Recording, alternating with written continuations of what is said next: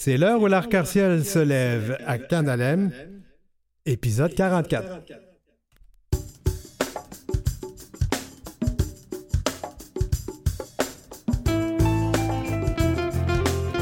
Au sommaire, sans écho cette fois-ci, l'ambassadeur français des droits de la personne LGBTQ+, en tournée au Canada. L'auteur Samuel Larochelle nous parle de son plus récent roman, et Let's Make America Queer, Always, notre première chronique sur ce qui se passe chez nos voisins du Sud et ce qui se passe là-bas, hmm, c'est inquiétant. Et notre première aujourd'hui, notre chronique Ma vie en cinéma queer, on va parler de Xavier Dolan. L'heure où l'arc-en-ciel se lève en ce 2 octobre 2023, épisode 44, rien, je vous le promets, rien n'est arrangé avec le gars des vues.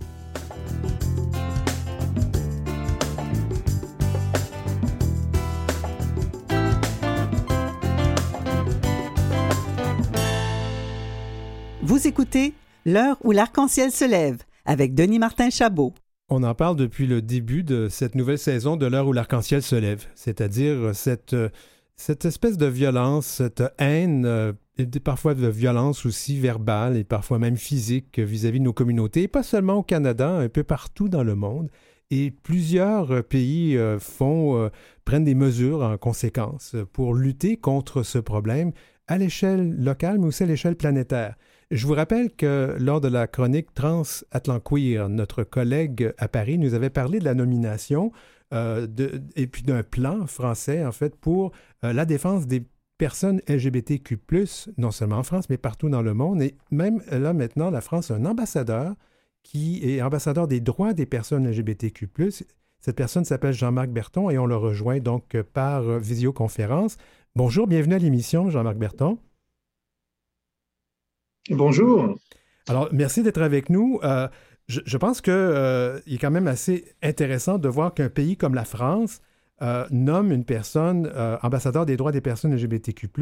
en quoi consiste votre, votre rôle, en fait votre mandat, qui est quand même assez unique dans le monde? Oui. Écoutez, c'est la première fois que la France dote d'un ambassadeur pour les droits des personnes LGBT+. Il y a quelques autres pays qui ont euh, ce type euh, d'ambassadeur, d'envoyé spécial, de représentant spécial, les États-Unis, le Royaume-Uni, l'Argentine, euh, l'Italie, la Nouvelle-Zélande. Donc c'est pas une première au niveau mondial, mais enfin voilà, c'est une première en tout cas côté français, et ça reste un élément de nouveauté dans le champ diplomatique. Euh, mon mandat, c'est d'abord de plaider pour la dépénalisation de l'homosexualité de la transidentité. Vous savez, euh, vos, euh, vos auditeurs savent qu'il y a 67 pays aujourd'hui qui continuent de tenir l'homosexualité pour un crime et qui ont un arsenal de, de sanctions d'un autre âge contre les personnes homosexuelles et les personnes trans la prison, les châtiments corporels, les travaux forcés, et même, même la peine de mort hein, dans 11 mhm. pays. Donc la, première mission, c'est la dépénalisation universelle de l'homosexualité. Cette pénalisation, c'est une offense à l'humanité et on, veut y mettre un terme. La deuxième mission, eh bien, c'est au-delà de, euh, au-delà de la dépénalisation, le plein respect de tous les droits des personnes LGBT+. Parce qu'il y a des pays où on ne pénalise pas, où on n'est pas hors la loi quand on est homosexuel, mais où euh, on attaque les droits de manière systématique, la liberté d'expression, de réunion, d'association, et où on ne fait rien contre l'homophobie, la transphobie, où, où parfois même on, on l'entretient, euh, on l'instrumentalise euh, politiquement. On estime qu'il y a au moins autant de pays, une soixantaine, qui sont dans cette situation-là, qui ne pénalisent pas, mais qui attaquent les droits. donc un, tiers, un autre tiers de, de, l'humanité. Donc mmh. voilà, il faut euh, il faut que nous soyons mobilisés pour partout, partout euh, demander euh, le respect pour les personnes LGBT+, la lutte contre la haine, la violence, les discriminations à leur encontre. Est-ce que, ça vous inquiète de voir ou de constater, parce qu'on le constate même dans un pays aussi développé que les États-Unis, il y a une remontée de, cette, de ces lois anti, anti-personnes LGBT. On l'a vu, il y a 400 lois qui ont été déposées ou qui ont été adoptées aux États-Unis pour réduire notamment les droits des personnes trans. Et qu'il y a cette montée aussi de, haine et d'incidents violents. Est-ce que ça vous inquiète? Oui, ça m'inquiète. Euh, aucun pays n'est épargné par euh, l'homophobie. Euh, et on constate une radicalisation. Alors, dans beaucoup de pays non démocratiques, on va dire, en Afrique, au Moyen-Orient, dans une partie de, l'Asie, en Russie, dans les pays sous influence de la, Russie. Mais on constate aussi ce- ces vents mauvais dans nos vieilles démocraties, hein, où il y a des poussées euh, euh, conservatrices euh, qui s'accompagnent souvent de, de mouvements anti-LGBT. Voilà, on le voit aux États-Unis, on le voit en Europe, et, évidemment, c'est très, très, très préoccupant, et ça, et ça fait aussi partie de ma mission. Je, crois que la France a annoncé la création d'un fonds là, pour lutter contre justement ces- cette homophobie, cette transphobie, cette bipho- biphobie. Euh, alors, de quelles ressources allez-vous disposer là, avec la création de ce fonds? Oui, alors euh, c'est un fonds qui est euh, destiné aux ONG étrangères euh, dans les pays où, où c'est dur d'être homosexuel, dur d'être une personne trans. Il faut se battre pour avoir des droits, euh, se faire respecter. Euh, et euh, donc donc c'est 2 millions au départ, On parle de 2 millions d'euros, c'est ça, oui? 2 millions d'euros voilà, pour commencer, À peu près 3 verra millions canadiens, oui. de la demande, oui à Mhm. peu près. Et, et donc, ce, ce sont nos, nos ambassades euh, de France à l'étranger qui vont identifier des projets portés par des associations qui vont euh, euh, présenter ces projets euh, à Paris, au, au Quai d'Orsay, au ministère de l'Europe et des Affaires étrangères. Et puis à Paris, nous, euh, nous, nous- nous choisirons les, les projets qui nous paraissent les plus, les plus intéressants, les plus utiles pour les communautés LGBT à l'étranger. Voilà, donc ça va fonctionner, ça va fonctionner comme ça à partir de 2024. Et on a annoncé ce nouveau dispositif avec Madame Colonna, notre ministre de l'Europe et des Affaires étrangères française, la, la semaine dernière à New York, en marge de l'Assemblée générale des Nations unies. Mais vous savez, c'est pas le seul instrument hein, que, que nous, nous allons utiliser. Euh, nous, nous en avons d'autres. Je pense à, à l'Agence française pour le développement, l'AFD, mhm. hein, qui est notre opérateur pour l'aide au développement, eh bien, euh, cette agence est, est mobilisée pour euh, venir en aide aux personnes LGBT à l'étranger. Elle elle a chaque année un appel à projet en direction des, des grandes ONG françaises et cet, appel à projet est maintenant ouvert aux questions LGBT. Vous êtes euh, de passage ici au Canada et surtout vous êtes euh, avec euh, donc l'organisation qui s'appelle EGID, de l'Alliance internationale francophone. Oui, Euh, que pensez-vous de l'action de, de- et le travail là, mise, de, de mise en réseau là, des ONG LGBT de- depuis notre territoire au Canada, mais pour, pour toute la francophonie? Parce que souvent les organismes sont anglophones, mais là on est vraiment dans la francophonie. Qu'est-ce que vous pensez de tout ça?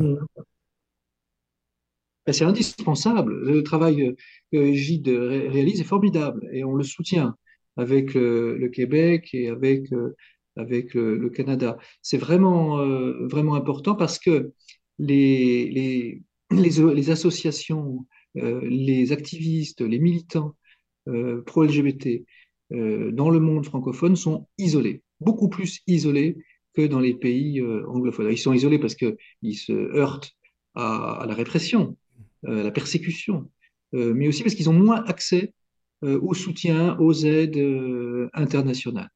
Donc il faut briser cet isolement et c'est ce que fait Égide avec son, réseau. Et donc vraiment, moi je, suis aussi venu ici au, au Canada pour, au Québec pour soutenir, pour soutenir Égide. Maintenant, euh, au, Canada, vos homologues, en fait, les gens qui luttent, qui travaillent comme vous, donc pour la, la lutte contre l'homophobie, la transphobie, euh, la biphobie, la lesbophobie, en fait, toutes les LGBTQ-phobies qu'on pourrait dire, euh, sont des gens qui sont soit dans le périmètre de la justice ou des relations internationales. Pourquoi c'est important d'avoir cette espèce de fonction là, thématique, de se retrouver en justice et relations internationales?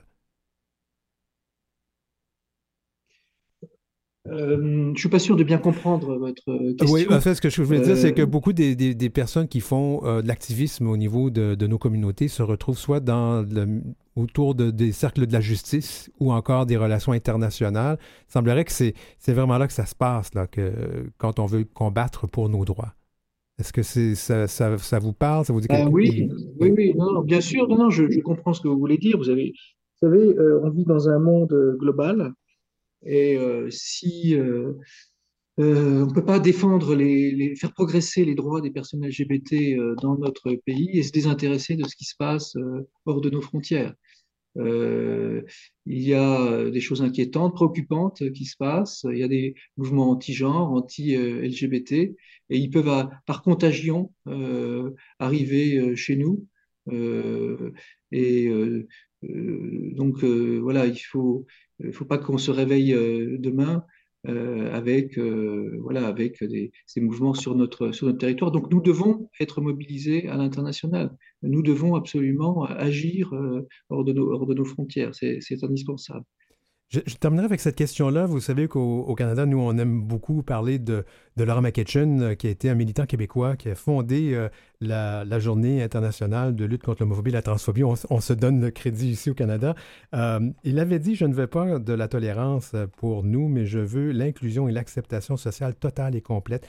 Alors, j'imagine que vous, personnellement, vous célébrez le 17 mai, mais connaissez-vous cette personne avant de venir au Canada? J'ai pas compris la question, excusez-moi. Euh, oui, je vous parlais de Laurent McKetchon, qui a été euh, militant québécois. J'imagine que vous le connaissez. Lui, on, lui attribue la journée, de, la journée du 17 mai, la journée mondiale de lutte contre l'homophobie et la transphobie. Bon, je pense qu'il y a une petite, dispute entre la France et le Canada là-dessus. Mais euh, le 17 mai, vous le célébrez aussi. J'imagine que vous connaissiez Laurent McKetchon avant. Bien sûr. Oui, oui, on le, on le célèbre, évidemment, avec beaucoup de force. Et je ne rentre pas dans le débat pour savoir si c'est québécois. Euh, ou, français. Euh, mais en tout cas, je voudrais dire une chose. J'ai découvert, à la, faveur de mon déplacement ici, que le Québec avait été euh, finalement à l'avant-garde, ici en Amérique du Nord, ici au Canada. par exemple, pour la protection légale des couples de même sexe, le mariage. il, a, ouvert la voie.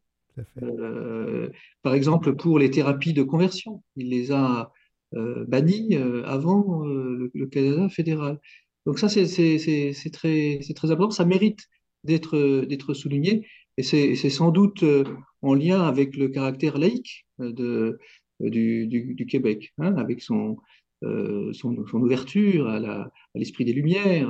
Je pense qu'il y a évidemment un lien à faire entre, les deux. Mais certainement, on va continuer d'avoir de bonnes relations entre nous parce que c'est important. Il hein, faut, faut, se regrouper. Je voudrais vous remercier sincèrement, Jean-Marc Berton, donc, euh, qui est ambassadeur euh, des droits des personnes LGBTQ, de France. Merci beaucoup d'avoir été à l'émission. Merci à vous. En bref. Le premier ministre de la Saskatchewan, Scott Moe, pourrait recourir à la disposition de dérogation pour protéger sa nouvelle politique qui exige l'autorisation parentale des élèves transgenres et non-binaires de moins de 16 ans qui veulent qu'on utilise des prénoms ou des pronoms différents lorsqu'on s'adresse à eux à l'école. Face à une contestation judiciaire, Scott Moe a indiqué que son gouvernement enchasserait ces changements dans un projet de loi qui serait déposé cet automne.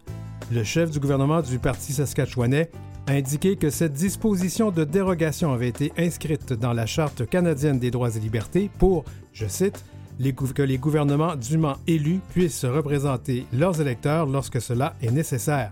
Fin de la citation. Une étude importante publiée en 2018 dans le Journal of Adolescent Health a révélé que les jeunes transgenres pour qui on utilise leurs pronoms et prénoms préférés ont signalé une baisse de 34% de leurs pensées suicidaires et une diminution de 65% des tentatives de suicide. Source L'actualité.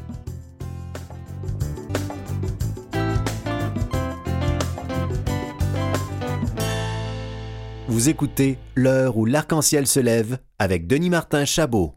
J'aime bien inviter des artistes comme Samuel Larochelle. Vous connaissez certainement Samuel qui signe une chronique mensuelle dans le magazine Fugue et qui écrit plusieurs articles, et non seulement pour Fugue, mais pour d'autres publications, dont la Presse Plus. Samuel vient de publier un nouveau roman, Elias et Justine, aux éditions Druide, et la biographie de Louise Portal. Louise Portal, aimée, incarner, écrire, également chez Druide. Samuel, bienvenue à l'heure où l'arc-en-ciel se lève. Bonjour, merci de l'invitation. Alors, on pose la question aux invités qui sont ici pour la première fois. Quels pronoms et quels accords on utilise avec toi? Il est masculin. Parfait. Alors, j'aimerais, j'aurais pu en dire plus sur toi, Samuel, parce que, ben, on se connaît, c'est pour ça qu'on se tutoie. En fait, on tutoie l'émission ici. Euh, tu fais aussi le cabaret littéraire Accent Queer. Tu as fait plein de, qui a fait le tour du Québec. Tu fais plein de balados-diffusion. J'aurais pu te présenter comme un boulimique de la culture. T'aimes ça? Un hyperactif plus que boulimique. OK, un hyperactif. Mais sérieusement, tu travailles fort. Qu'est-ce qui te motive tant que ça?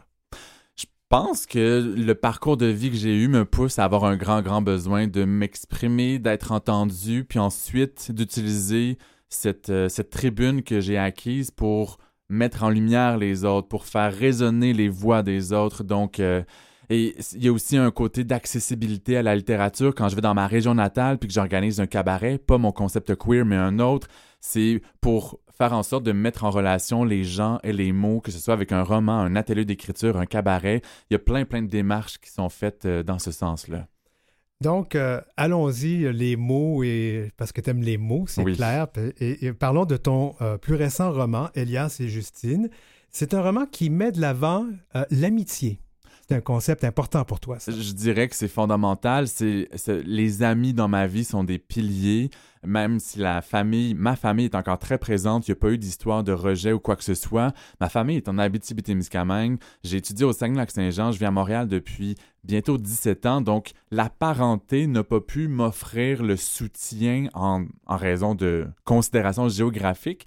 Donc, je pense que c'est vers les amis que je me suis tourné. Cela dit, quand j'ai franchi la trentaine, j'ai vu que plusieurs amis autour de moi, particulièrement les hétéros, se concentrent beaucoup sur leurs enfants qui viennent de naître, sur leur, leurs amours, leurs grandes responsabilités au travail. Donc, malheureusement, ce qui est si important pour moi est en train de s'effriter. Les gens m'aiment et je les aime encore, mais le temps qu'on offre à l'amitié en vieillissant diminue beaucoup trop à mon goût. Donc, je pense que j'ai retrouvé l'importance de l'amitié et à quel point ça me fait vibrer en écrivant sur ce sujet-là. C'est un roman qui, euh, tu l'as déjà dit, euh, qui est probablement le plus éloigné de ta réalité. C'est un roman qui, qui pousse l'amitié, je ne vais pas divulgacher, mais qui pousse l'amitié très loin. qu'est-ce qu'on peut, qu'est-ce qu'on pourrait dire sans dire trop ce qui est dans le roman? J'ai trouvé mon pitch pour donner envie de lire sans rien gâcher. C'est qu'on découvre une Justine, une Québécoise de 34 ans qui vient de se faire quitter par celui qu'elle croyait devenir le père de ses enfants et l'horloge biologique sonne très très fort.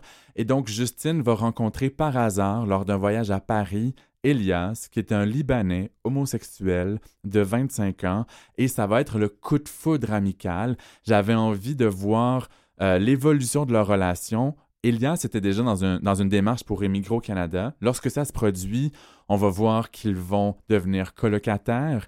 Et Justine va se dire qu'Elias est peut-être la personne tout indiquée pour proposer un projet qui va bouleverser sa vie. Et Elias va accepter à des conditions qu'elle a l'impression qu'elle ne pense pas pouvoir euh, combler ou répondre. Donc, on va voir jusqu'où ils vont influencer leur vie. Puis, au-delà de ça, moi, la grande question de ce roman-là, c'est jusqu'où on est prêt à aller par amitié. C'est ça la base de tout. Et qu'est-ce qui t'a inspiré cette histoire-là? Quand j'ai fini mes études en journalisme à Jonquière, je m'en allais à Montréal. Mes deux amis proches les plus proches s'en allaient à Sherbrooke.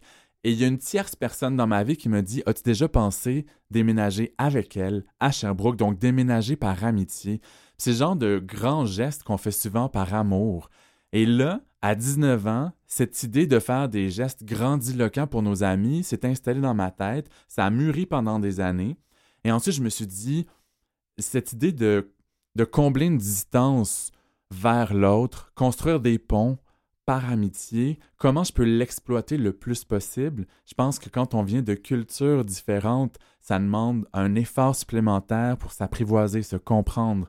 Et quand on a des orientations sexuelles différentes, ça demande aussi de tendre la main peut-être un peu plus. Fait que j'ai tout installé pour que on ait l'impression que ces deux-là sont éloignés, mais pourtant la vie les, les rassemble et c'est plus fort qu'eux. Ils ont l'impression d'être des âmes sœurs amicales. ce qui les rejoint, par contre, parce qu'ils sont quand même pas si éloignés que ça, c'est leur, euh, leur appartenance à un groupe. Moi, j'étais pour dire les millénarios, si tu me permets. Mhm. Euh, J'aime pas beaucoup mettre des étiquettes. Ça, ça les, ça les rejoint.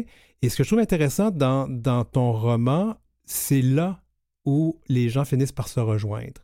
Hein, c'est parce qu'ils ont, ils ont le même goût de vivre, la même envie de vivre, même si il y a des, il y a des différences culturelles. Oui, parce qu'au final, c'est l'amitié qui va être plus forte que tout. Je pense que c'est une, si je peux appeler ça une valeur, qui prend peut-être plus de place dans notre génération, parce que dans les générations qui nous précèdent, c'était la famille avant tout, trouver l'amoureux, se marier, avoir la maison, avoir des enfants, alors qu'on est venu un peu flouter ces codes-là. Cela dit, Elias et Justine veulent appartenir à un clan, veulent appartenir à quelque chose de plus grand qu'eux et ils ont l'impression que c'est peut-être grâce à la famille. Est-ce que c'est la famille choisie Voilà. qui va leur permettre ça ou est-ce que c'est une famille de sang? De façon un peu plus traditionnelle? Ils vont explorer toutes ces zones-là. En tout cas, les familles de sang sont pas mal secouées par ce qui est proposé. Oui. Puis, et même leurs autres amis, Oui. ça passe pas comme une lettre à la à poste parce que c'est le fameux projet bouleversant. C'est très peu, ça existe peu dans notre société actuelle, mais ça commence à prendre sa place et j'ai l'impression que ça va en prendre de plus en plus dans le futur. Puis là, je sais que je suis un peu gossant pour les, les personnes qui nous écoutent parce que je ne vais pas révéler le fameux projet, mais je, avec toute l'humilité du monde, je crois que cette idée n'a jamais été abordée en littérature, en- Mhm. au théâtre, en télé et au cinéma. Mon envie comme auteur, c'est pas juste de me renouveler, mais c'est aussi d'offrir des, des réflexions puis des concepts qui n'ont pas été abordés avant. Là, tu vas me permettre la question qui tue. Vas-y, avec la grande musique. Non, à on n'aura pas, de musique. Moi, je vais te dire, j'ai pas mal tout lu ce que tu as écrit. Ah ouais? c'est la première fois que je vois que tu vas aussi loin que ça dans euh, l'illustration de la sexualité. Ah, c'est sûr. Alors pourquoi cette fois-ci c'est important d'aller là? Dans mon premier roman, À cause des garçons, la première version avait tellement, tellement de dates, de rencontres et de trucs sexuels, sans que ce soit si graphique que ça. J'avais, euh, comment dire, retiré certaines rencontres, même s'il en reste vraiment beaucoup, mais j'avais aussi adouci l'aspect sexuel parce que mon éditrice m'avait fait comprendre qu'il faut que ces scènes-là servent à quelque chose, pas juste divertir en montrant du sexe, mais Mhm. que ça fasse évoluer les personnages. Donc j'ai choisi les moments où c'était le cas. Mais là, des années plus tard, on m'a si souvent dit, on- euh, du moins les, les- le lectorat queer m'a dit, on en prendrait plus de ces scènes-là. Donc là, je me suis lâché lousse, c'est beaucoup plus graphique, c'est beaucoup plus, je pense, je l'espère, émoustillant que dans mes romans précédents, mais c'est que la sexualité dit quelque chose particulièrement sur Elias. Oui. Lorsqu'il est à Beyrouth, lorsqu'il arrive à Montréal, quelques semaines plus tard et quelques mois plus tard, on comprend, grâce à sa façon de vivre la sexualité, où il est rendu dans sa tête et dans son cœur. Donc, il fallait que j'aille vraiment à fond là-dedans. Ben, en fait, euh, moi, tu sais que j'ai écrit, et Oui. j'ai déjà écrit un, un rom- mon premier roman à beaucoup de sexualité, et il y avait une raison pour ça. Que je me dis, on ne s'est pas battu pour a- a- avoir le droit d'être qui on est, puis de se cacher Ouais. quand on écrit. Mais ça, c'est toutes des réflexions qui nous appartiennent à tout un chacun. Euh, je voudrais continuer sur, sur, euh, sur ton œuvre. C'est important pour toi d'avoir des thématiques ou des trames ou des parties d'histoire queer dans ce que tu écris? J'ai comme envie de dire oui en lettres majuscules, puis en même temps, parce que j'ai un côté très engagé, j'organise des événements pour que la communauté grandisse et prenne sa place. Mais je pense que je serais menteur de ne pas dire que c'est juste naturel. On peut voir ça comme un engagement militant, mais on dirait que j'ai envie de raconter ces histoires-là de façon juste profondément naturelle. Cela dit, il y a peut-être une petite partie de mon cerveau qui s'est demandé comment rejoindre un peu plus le grand public sans mettre de côté les personnages queer. Et là, d'avoir deux personnages principaux, une hétéro, un gay, on dirait que je pouvais embrasser un peu plus large et rapprocher la population hétéro, cisgenre de nos histoires, chose qu'elle fait de plus en plus, mais il y a encore beaucoup de pas qui peuvent être franchis, alors que nous, on a passé notre vie à regarder et lire des histoires de straight. Mais je me dis, peut-être que ces deux personnages-là, c'est une clé pour intéresser le, la population plus large à nos histoires.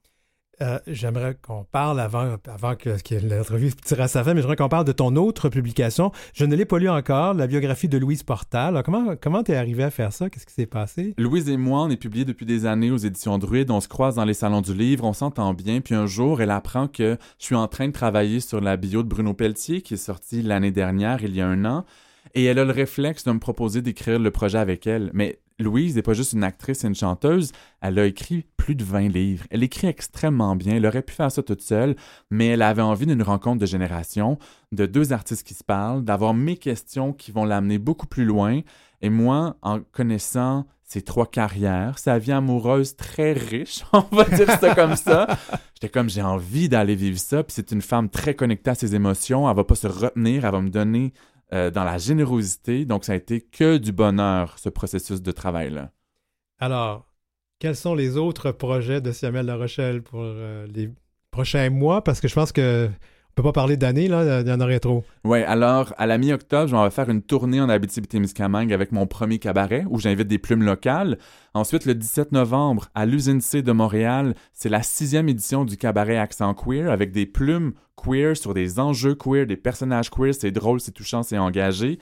Et je, j'essaie de terminer un nouveau projet de livre, qui est un récit poétique sur les voyages. Donc, des anecdotes et des réflexions. Ça va être très drôle, très vulnérable et un petit peu bitch, comme je l'ai fait dans J'ai échappé mon cœur Oui. dans ta bouche.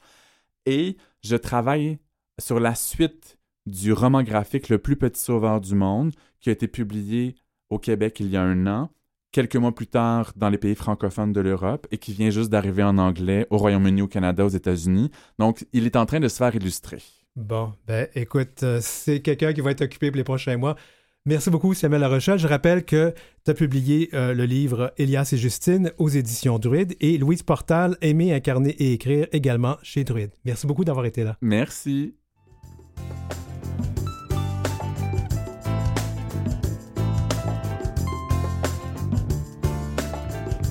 Pour joindre l'équipe, écrivez-nous à heurciel.gmail.com. C'est heurciel en un seul mot et en minuscule, gmail.com.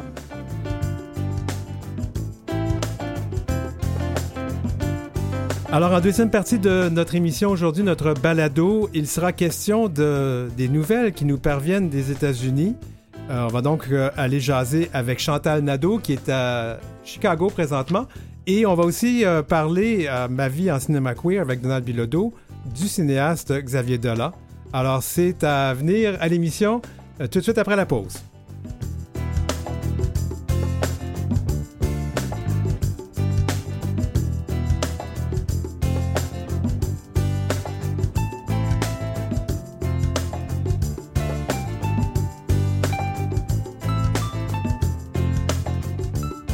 Suivez Denis Martin Chabot sur Facebook ou Instagram à arobase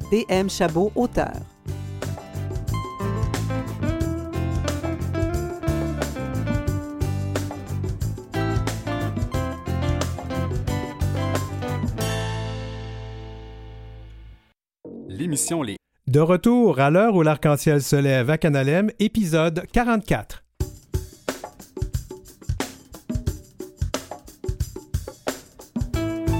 Dans cette deuxième partie de notre émission et balado, qu'est-ce qui se passe chez les voisins, nos voisins du Sud? Ça va pas bien dans le pays de l'oncle Sam où plus de 400 projets de loi anti-queer ont été déposés ou adoptés depuis le début de l'année 2023 et les violences montent contre nous.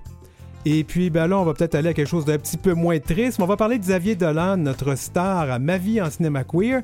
Ben, ouais, Xavier Dolan, c'est vraiment lui, le vrai de vrai gars des vues, à l'heure où l'arc-en-ciel se lève.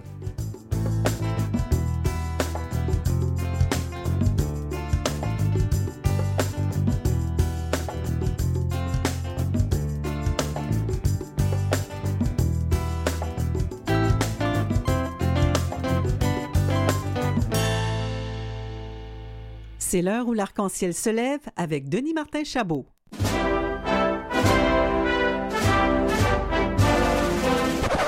Let's make America queer always. Make America Queer Always. Un regard sur les États-Unis avec Chantal Nadeau. Bon, je vais quand même vous dire tout de suite, là. Euh, vous entendez Donald Trump, c'est un fake qu'on appelle en, bon, langage de métier. Et on ne le ferait pas si ce n'était pas pour faire une parodie. Alors euh, oui, c'est créé de toutes pièces. Alors, une nouvelle chronique à notre émission et balado, une chronique dédiée aux actualités queer aux États-Unis. Pourquoi? Ben, on l'a vu depuis quelques années, nos communautés sont devenues la nouvelle cible de la haine de l'extrême droite. Les projets de loi anti-queer se multiplient, plus de 400 depuis le début de l'année qui ont été déposés ou adoptés, et les violences contre les personnes de nos communautés, c'est en recrudescence. Si bien que le gouvernement canadien a émis un avis concernant les voyages pour les personnes queer aux États-Unis, éviter certains États, alors, je peux peut-être vous nommer la Floride, le pire État homophobe de ce pays, on va se le dire.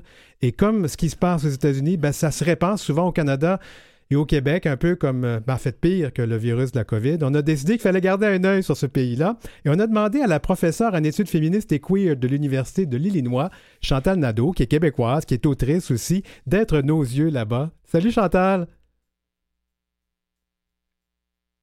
Salut. Oui, je t'ai pas trop présenté euh, de façon euh, trop, euh, trop négative, là? Non, non, non, non, non. J'ai la coin dure, comme on dit en québécois. Alors, ça alors, Chantal, je répète que tu utilises les accords et les pronoms féminins, c'est bien ça? Oui, c'est bien ça. Alors, il y a un mois, le Canada a émis un avis pour les personnes queer qui veulent se rendre aux États-Unis. Les États-Unis, là. Hein? Toi qui y vis depuis le, euh, bon bout de temps, ça t'étonne d'avoir entendu ça? Oui et non. Euh, bon, pour commencer, comme, comme tu le sais, tous les grands quotidiens euh, américains en ont parlé, du New York Times, au Washington Post, au New Yorker, au Los Angeles, Times.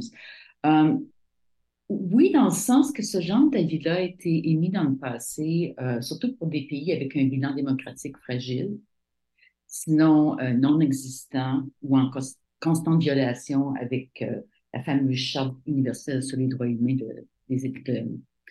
Dans le cas des États-Unis, ce qui, a ce est étonnant, qui est comme considéré, mais on, on peut en rire, on peut en parler, qui est comme, considéré comme la plus grande et la plus, plus euh, vieille démocratie au monde, et ça, la vie aussi est arrivée à un moment où les deux pays sont plutôt en, accord après, euh, trois ans, disons qu'il y a trois ans avec, avec le gouvernement Trump, c'était pas la même chose.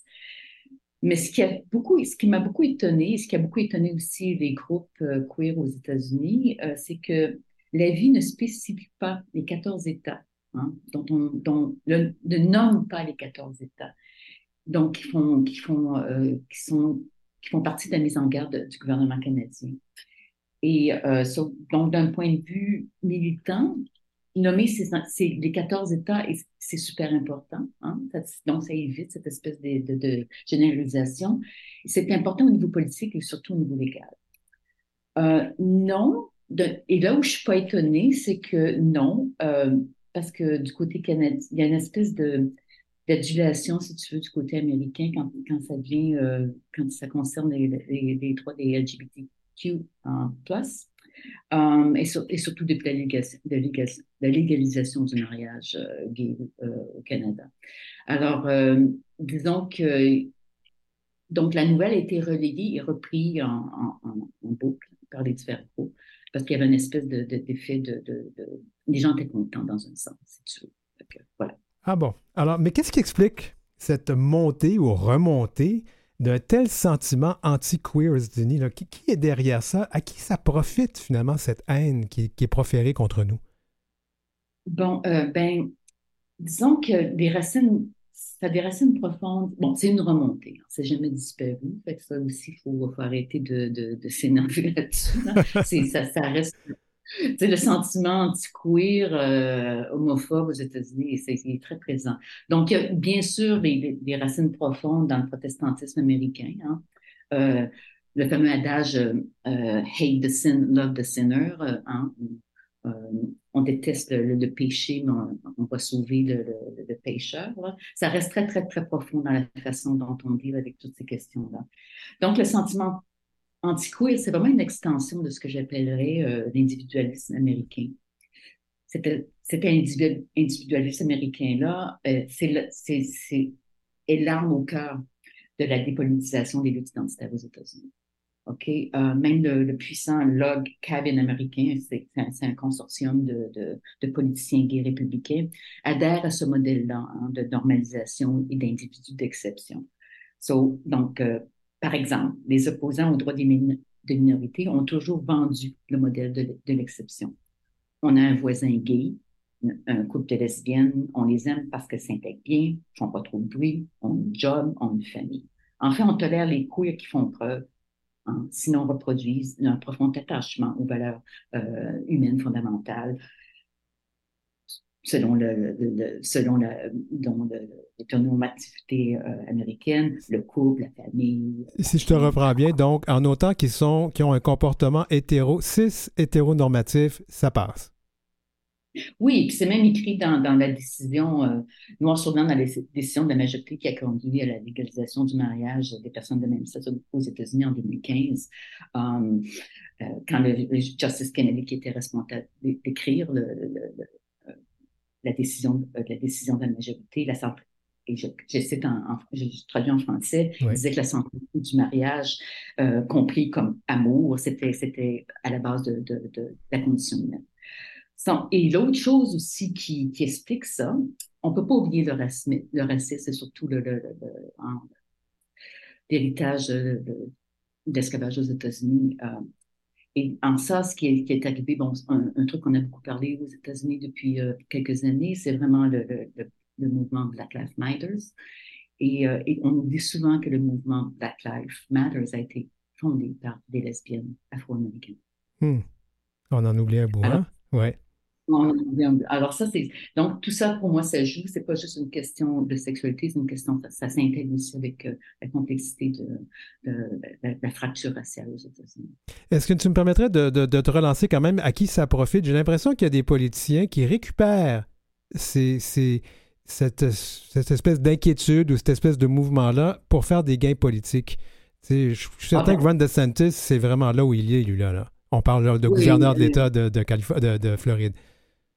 Oui, puis là, il faut que je fasse attention. Je n'ai pas envie de me faire troller, là, mais bon, tu sais, je veux dire, euh, le, Parti républicain et surtout, on parle au Capitole et on parle aussi avec DeSantis. Je veux dire, euh, bon, les républicains sont, aussi un foyer de, de, gays et lesbiennes, hein, on ne va pas s'en cacher.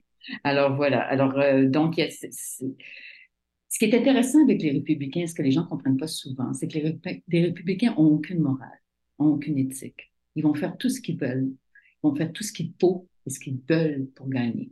Hmm. Alors, même, même un, gouverneur gay, et je ne nomme personne, même un gouverneur gay, va, va, va prétendre que ça va passer dans le beurre. Alors, les gens s'imaginent toujours que cette personne-là va se faire défaire électoralement. C'est pas ça qui va couler un, un, un gouverneur gay républicain. C'est pas sa sexualité. Jamais. D'accord. Euh, surtout s'il est capable de montrer que, et surtout s'il est entouré d'une espèce de mock situation avec la, femme, les enfants et, compagnie. Alors, ceux qui profitent de ça, je te dirais vraiment, c'est les groupes évangélistes chrétiens, bien sûr, hein, qui sont multiraciaux, pour faire attention. La droite religieuse américaine ultranationaliste, ça, c'est les partisans de, Trump. Et les républicains white supremacistes, qui sont aussi les partisans de, Trump, mais qui ont aussi des assises très, très fortes dans, dans le sud des États-Unis. Et j'ajouterais à ça l'industrie des armes profite à fond de cette haine. Parce que les, politiciens carburent euh, très, très, très fort sur le support, sur l'appui du lobby euh, des armes aux États-Unis, bien sûr. Alors, euh, donc, ce sont ces groupes-là. Donc, c'est plusieurs groupes qui en profitent. Les politiciens, bien sûr, des plateformes, même s'ils ne croient pas, s'ils croient que c'est ça qui va les faire élire, s'ils sont dans un, dans, un, dans un État qui est très, très conservateur, très religieux, chrétiens, bien sûr, ben c'est sûr que c'est eux qui profitent de ça en ce moment. Il nous reste deux petites minutes. Je vais juste voir avec toi. Est-ce qu'il y a des risques que ça aille plus loin, qu'on assiste à, une véritable chasse aux sorcières euh, vis-à-vis des personnes queer? Ben, la chasse aux sorcières, elle n'a jamais vraiment fini. Euh, donc, en ce moment, ce qui est plus, il faut faire plus attention, comme, comme c'est vraiment euh, donc, les groupes s'organisent aux États-Unis. Les groupes queer sont très forts aux États-Unis. Ils sont beaucoup, beaucoup organisés. Ils sont partout. Alors, qu'est-ce qui arrive en ce moment? C'est qu'il faut, faut vraiment que le, ce soit un travail de terrain. Euh, et, euh, et, donc, aussi au niveau des juges fédéraux, on a vu des, exemples dernièrement avec la Californie, avec l'Arkansas, qui ont, qui ont, qui ont des, juges fédéraux ont défait des lois euh, d'État qui voulaient bannir euh, les droits des gays lesbiennes. Alors, c'est vraiment un travail de terrain qui doit se faire en ce moment. Donc, ça, c'est l'espoir qu'on peut voir pour les personnes queer aux États-Unis parce que ça commençait à être un peu décourageant depuis, le début de cet entretien-là. Donc, il y, y, a quand même de l'espoir. Ah oui, oui. Puis comme je te dis, et, et, un avis comme ça, pour moi, ça me fait toujours un peu sourire parce que je veux dire, les gens qui sont vraiment en danger, c'est les gens qui sont ici, les gens qui vivent ici, qui doivent subir ça euh, quotidiennement. Alors, un touriste peut toujours passer. Hein. Je ne veux pas dire que c'est pas dangereux pour les touristes. Il y a des exemples partout dans le monde. Mais je pense que ce qu'il faut faire attention avec ces avis-là, c'est que en même temps, si on n'agit pas de façon très rigoureuse pour les gens qui vivent ici, qui sont résidents, les résidents queer, ben, euh, je veux dire, on passe à côté de la, coche. Hein. Ben, J'espère que tu prends bien soin de toi et que tu, euh, es euh, en sécurité euh, là où tu es présentement à Chicago. Oui, disons que sur les campus américains en ce moment, des professeurs d'études de, de, genre queer, ça brasse, ça brasse fort. On, voit des choses qu'on n'a jamais vues, moi que j'ai jamais vues depuis que je suis ici depuis 15 ans, même sous le gouvernement de, de Bush. Hein. Alors, disons qu'il faut être vigilant. Ça, Mais disons qu'il y a une recrudescence de la violence individuelle et le trolling en, en ligne, tout ce que tu Oui. dis. Ah, ouais, Ben, voilà. Ch- Chantal Nadeau, on se reparle le mois prochain. Merci beaucoup d'avoir été avec nous. OK, merci. C'était Chan- Porte-toi bien. Merci, c'était. Chantal Nadeau, professeure d'études féministes et queer à l'Université de l'Illinois à Chicago. En bref, En France, un Bordelais de 39 ans a mis fin à ses jours après avoir partagé sur son Instagram une lettre d'adieu bouleversante. Le même jour, on a retrouvé le corps d'un jeune homme de 39 ans qui semble correspondre en tout point à la description physique d'Aurélien. Le lendemain, le frère d'Aurélien poste une nouvelle photo sur son compte Instagram pour confirmer que le corps retrouvé était bien et bien celui de son petit frère. À ce jour, les circonstances de la mort sont encore non élucidées et une enquête a été confiée à la gendarmerie qui privilégie la thèse du suicide. Dans sa lettre publiée sur Instagram, Aurélien invoque son addiction aux drogues et au sexe. Source Comitide. Si vous avez besoin d'aide, contactez la ligne de prévention du suicide 1-866 appel.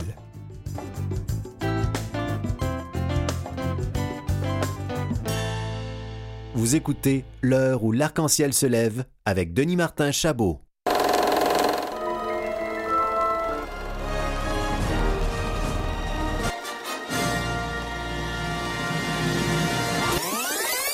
Ma vie en cinéma queer avec Donald Bilodeau.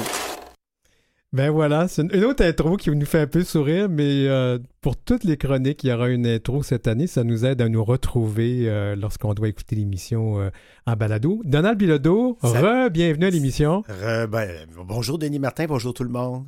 Alors, euh, Donald Bilodeau qui utilise les accords et les pronoms masculins. Absolument. Et l'an dernier, la dernière saison, on parlait de musique, mais cette année, on a décidé de parler de films et on commence avec, non le moindre, Xavier Dolan. Ouais, on commence avec un petit gars de chez nous. Oui. Charité bien ordonnée commence par soi-même, dit-on.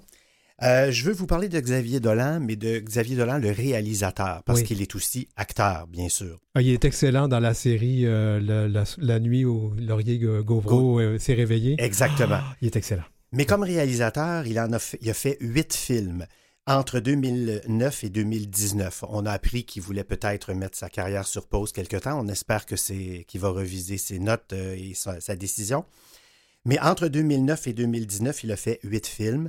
Par la suite, comme tu l'as dit, il a fait une mini-série qui s'appelle La nuit où Laurier Gaudreau s'est réveillé. Et il a aussi réalisé trois clips, un pour le groupe français Indochine et deux pour la chanteuse britannique Adele.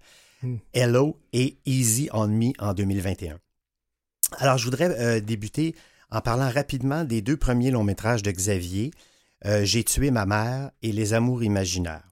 Dans J'ai tué ma mère, qui est paru en 2009, euh, c'est en quelque sorte un petit miracle pour, euh, je vous dirais, pour un jeune cinéaste de 20 ans qui connaît le succès dès sa première production et euh, qu'il s'agit aussi d'un film qui a été produit à compte d'auteur. Donc, c'était quand même risqué comme pari. L'histoire est toute simple. Il s'agit d'Hubert, 16 ans, qui est incarné par Xavier Dolan lui-même, qui ne supporte plus Chantal, sa mère. Tout en elle l'irrite depuis sa façon de s'habiller jusqu'à sa façon de parler ou de cuisiner.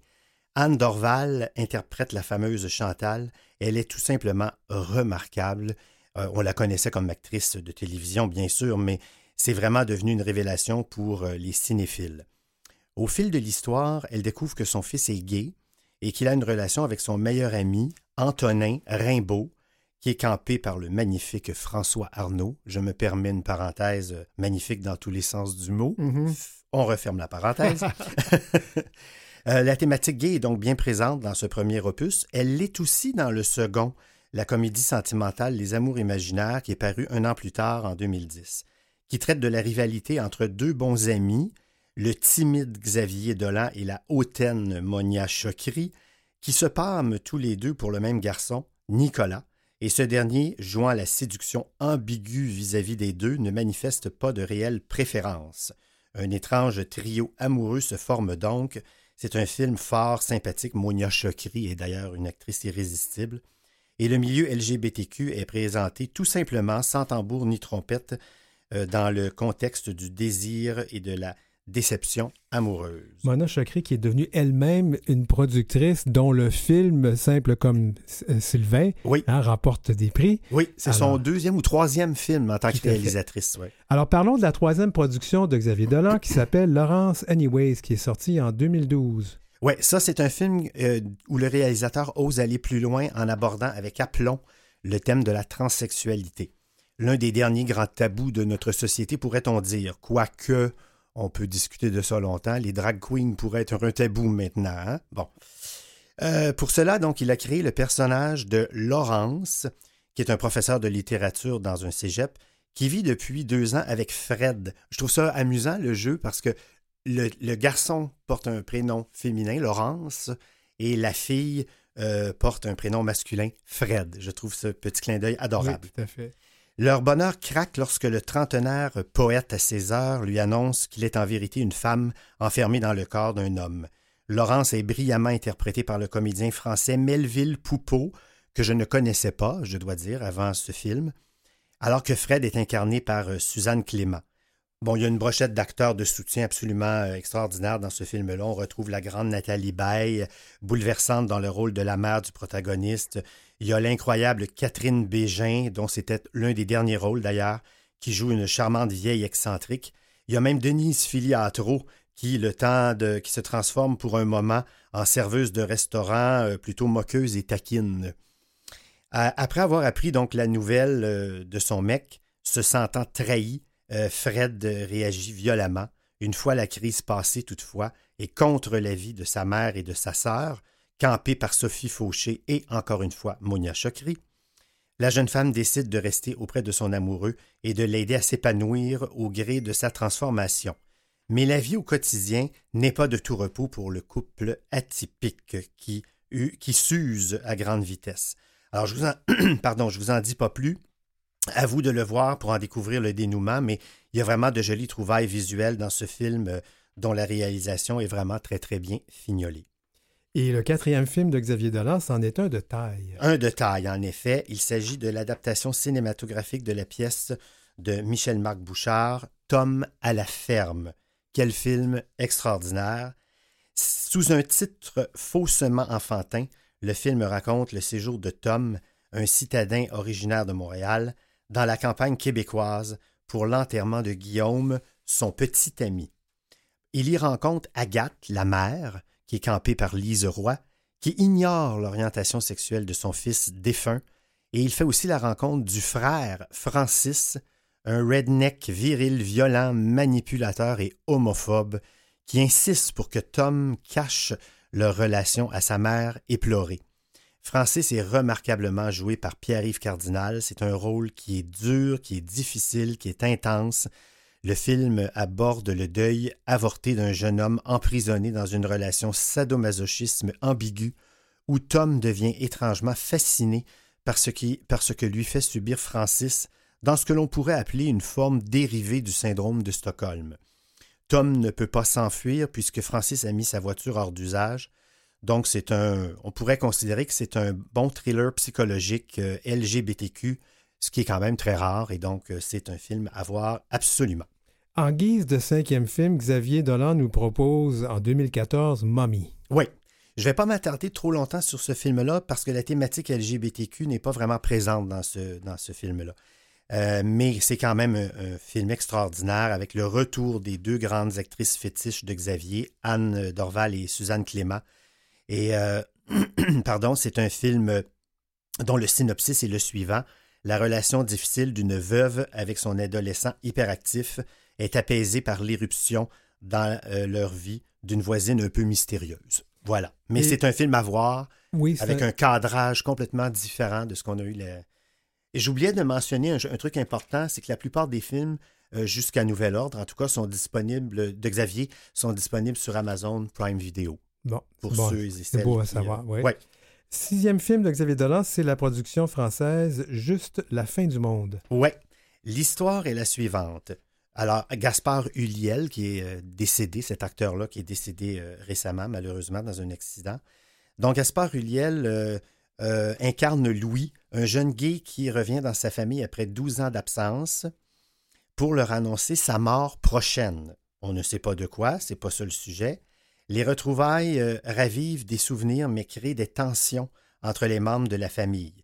Alors ici encore une distribution 5 étoiles, puisque Gaspard Huliel est entouré de Nathalie Baye, mhm. qu'on le retrouve encore, qui fait le rôle de la mère, Vincent Cassel, qui fait le frère grognon et désagréable, Léa Sédou, la petite sœur, et la charmante euh, Marion Cotillard, qui incarne la belle-sœur timide. Alors le film a remporté en 2016 euh, à Cannes le Grand Prix du festival ainsi que le prix du jury écuménique. En 2017, il a obtenu trois Césars, meilleure réalisation, meilleur acteur et meilleur montage. C'est un récit très dense euh, qui est tiré d'une pièce de l'auteur gay Jean-Luc Lagarce. On y retrouve de nombreux gros plans, une technique chère au réalisateur. Et enfin, en guise de dernier Attends, non, non, ben, non, non. Un, septième, excuse-moi, je viens de sauter une page. Pour le septième film, Xavier Dolan nous décide de travailler en anglais. C'est une première pour lui. Une première pour lui. Euh, avec des acteurs extraordinaires, Suzanne Sarandon, Kathy Bates, Natalie Portman, Kit Harrington, etc. Le titre de ce film-là, c'est Ma vie avec John F. Donovan, dont l'histoire est la suivante. À euh, la mort d'un célèbre acteur américain, un jeune comédien se souvient de la correspondance qu'il a jadis entretenue avec lui et de l'impact de ces échanges dans leur vie. Il s'agit d'une production qui a reçu quelques critiques négatives à sa sortie, notamment dû au fait que le montage a tardé à se faire et a provoqué la disparition de la performance de Jessica Chastain, ce qui a sans doute euh, nuit au final. Mais il n'en demeure pas moins que Xavier est un passionné et de ce fait le dénouement demeure efficace, preuve qu'il maîtrise bien son métier de cinéaste. et là, on arrive au dernier film euh, à ce jour. À ce jour. Mathias et Maxime. Paru en 2019. Après avoir donné un baiser amoureux à son ami d'enfance dans le contexte du euh, tournage d'un film étudiant, un avocat hétérosexuel bascule dans un trouble profond. On y retrouve des variations sincères et touchantes sur les thèmes chers au réalisateur, quoique un peu trop cacophonique au début. Ça, c'est à mon avis. La première demi-heure est, terriblement cacophonique. L'histoire n'en est pas moins touchante et l'acteur Gabriel d'Almeida Freitas pardon, est impressionnant, une vraie révélation.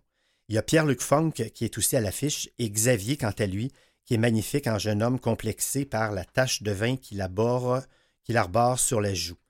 Il y a Anne Dorval qui est toujours présente également euh, dans un autre de ses inoubliables rôles de maman. Alors voilà pour les euh, huit productions de Xavier Dolan à découvrir. Oui, donc euh, on ne fera pas de publicité pour eux autres, mais c'est sur Amazon Prime qu'on peut les regarder pour la plupart présentement. Alors bon, on n'ira pas plus loin que ça. On n'ira pas plus loin que ça. Ce qui est dommage, par contre, c'est que en quelques secondes, on va le redire. Xavier Dolan nous a annoncé cette année qu'il prenait une pause. Oui. J'espère que c'est pas pour toujours, hein? parce que bon, on sent son écœurement. C'est pas facile de faire des films au Québec, c'est pas facile de demander du financement.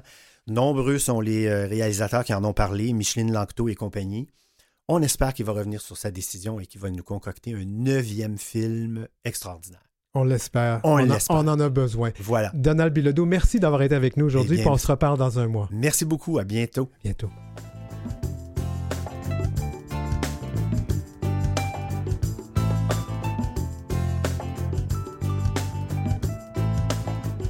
Pour joindre l'équipe, écrivez-nous à heurciel.gmail.com.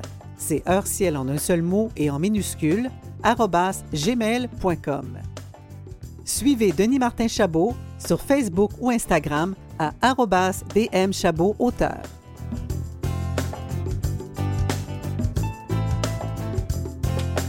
Eh bien, c'était l'heure où l'arc-en-ciel se lève, épisode 44 en ce 2 octobre 2023. Alors, je vous le répète, hein, n'hésitez pas à communiquer avec nous euh, pour rejoindre l'équipe de recherche, entre autres, pour nous proposer des sujets. On est toujours ouvert à tout cela. Heure ciel en un seul mot, gmail.com, heure ciel gmail.com. D'ailleurs, euh, merci à l'équipe, notre équipe de recherche, Marie Massé et Godéric Trobe. Et, nous avons aussi euh, Maurice Bolduc à la mise en onde.